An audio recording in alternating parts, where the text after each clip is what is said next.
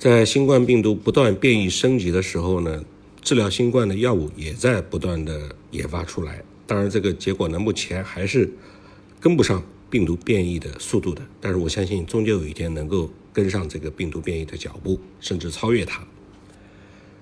在以往我们分享的一些关于医药医疗的投资的案例或者知识中间，有不少是老药新新用，突然发现这种老的药。原来不适用于新冠的，却对于新冠有疗效。最近呢，又有一个这样的事儿发生。当然，这个事儿呢，从实验和科学的论据角度出发的论点到底是啥，我不知道。但是呢，有这么一篇论文指出了这样一个结论：NEJM 的论文说，二甲双胍可以有效的降低新冠重症的风险。在医药界呢，有一种特殊的药品叫二甲双胍，这个胍呢是月字旁有一个西瓜的瓜，我以前还认为这个字念二甲双胍。二甲双胍是治疗二型糖尿病的一线药，在全世界范围内已经有数亿名的患者在使用这个药。近年来的研究发现，二甲双胍除了可以降血糖、减肥，还能有效的改善血脂代谢，减少心血管的并发风险，心血管症的并发风险。甚至还有抗衰老和抗肿瘤的作用，所以呢，这些众多的疗效也使得二甲双胍被人们奉为神药。二甲双胍还给我们带来了又一项惊喜，就是我们今天要说的对新冠重症有疗效。在过去的几天，就二零二二年，具体是八月十八号，明尼苏达大学的研究人员在国际顶级的医学期刊《新英格兰医学杂志》啊，这份杂志我之前在顶级医疗期刊的。罗列中间也曾经提过，这个研究人员在 NEJM，就是这个杂志的简称上，发表了名为《Randomized Trail of Metformin in Vermish and Flumetfluoxamine for COVID-19》的研究论文。我读的不知道对不对啊？勉强读全英文的论文名字。这个研究表明呢，常用的二型糖尿病治疗药二甲双胍能够将因新冠导致的急诊、住院或者死亡的风险降低百分之四十。也不知道这百分之四十是不是有临床的数据作为佐证。如果在新冠症状早期就在使用二甲双胍，则能降低的风险，上述风险的概率达到百分之五十。此外，该研究还发现，伊维菌素或低剂量佛沙。呃，佛氟沙明治疗这个呢是没有积极的作用的。他发现了一种新的这个老药新用，但是又否定了两种疑虑在疑惑之中的老药新药。这个研究的领导者，这个叫 Carolyn Carolyn Bremerton 博士表示，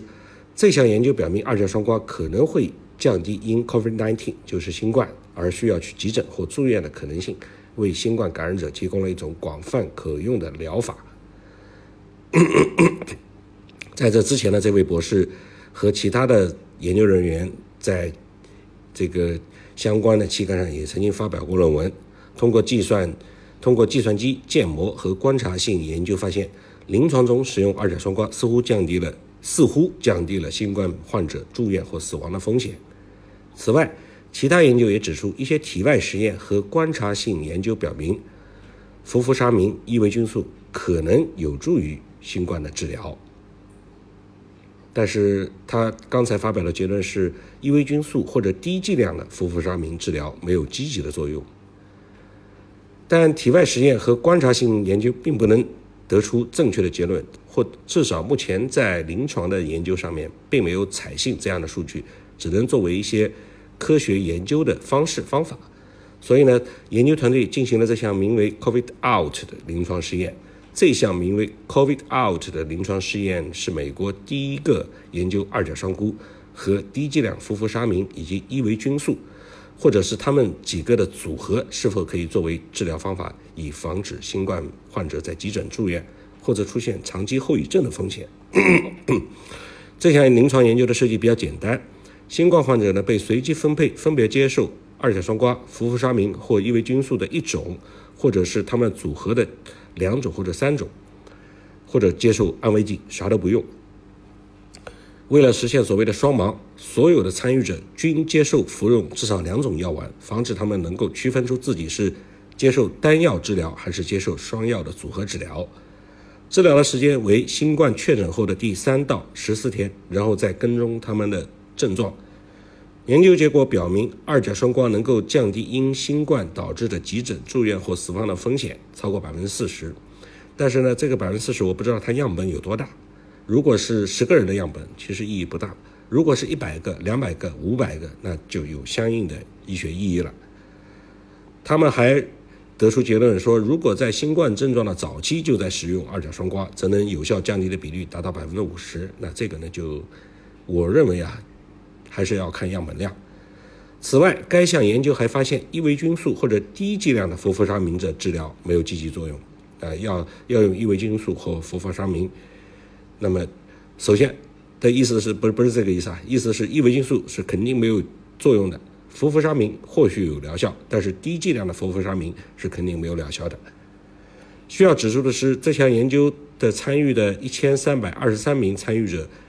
均体重指数。它的这个平均体重指数 BMI 都是大于或等于每平方米体重是二十五公斤，既符合操纵的条件，所以他参加实验的都是美国的胖子。所有人在新冠检测出呈阳性后的三天内参加，这些胖子呢都是至少有可能是二甲双胍，也就是糖尿病或者抗心血管疾病的这个药的潜在的使用者。这也是首批纳入孕妇的新冠随机临床的实验之一。这里呢，我要纠正我刚才的看法啊，我天然的认为他们的样本量比较小，但是这一千三百二十三名样本，那还是有一定的意义的。这些参与者既包括已经接种了疫苗的人，也包括未接种疫苗的人。这项研研究的领导者就是我们前面说的 Carolyn Brandmonton 博士，他表示。尽管新冠疫苗在防止重症和死亡方面非常有效，但是现在的新冠突变株能够免疫逃脱、免疫逃逸，而且目前并非全世界都能获得足够的疫苗，所以尽快研究安全、可用且廉价的临床治疗方案，对于帮助已经感染新冠的人并减少他们的长期后遗症和痛苦同样的重要。这当然是很重要，但是呢，这仅仅是一个信息的分享。至于说这个信息的来源是否确凿，信息的逻辑是否成立呢？可能还需要大家自己判断，至少是具有医学、具有医学临床专业知识的人去判断。